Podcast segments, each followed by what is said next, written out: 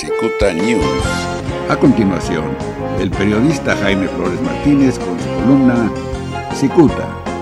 Cicuta, la verdad, aunque duela.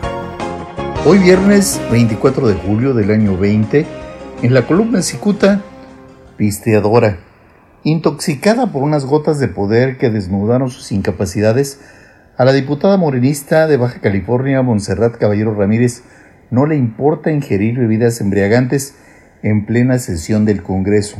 Esta señora pistea en horario de trabajo. Durante la sesión virtual del pasado viernes, la titular de la Junta de Coordinación Política del Congreso de Baja California no tuvo empacho en empinarse el contenido de una cerveza mientras que sus compañeros diputados abordaban temas legislativos. Y no se trata de satanizar a una mujer que intenta aliviar la sed con una cerveza, sino destacar que Montserrat Caballero supone que mostrar su papel servil ante el gobernador Jaime Bonilla Valdés es suficiente para destacar la política regional. A principios de semana, eh, la mujer, esta mujer, declaró que fue traicionada por el subconsciente y reconoció que su acción fue irresponsable, el de beber la cerveza. No lo creemos.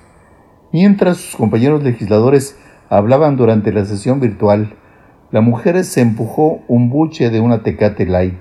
Ni estaba en el exterior, donde a esa hora, allá en Mexicali, el termómetro marca 42 grados centígrados. Ya en anteriores ocasiones, Cicuta ha referido que esta mujer presume su estrecha relación con el, con el gobernador Bonilla, a quien le llama patrón, y asegura que a pesar de sus tropiezos, el próximo año ella será candidata a la alcaldía de Tijuana, si en su juicio no da una. Cicuta no entiende por qué la ubican ya como Lady Macuarra. Gracias, les saluda Jaime Flores, hasta la próxima. La prestigiada columna Cicuta del periodista Jaime Flores Martínez es el eje central de este medio de comunicación. Cicuta, la verdad aunque duela. Cicuta News.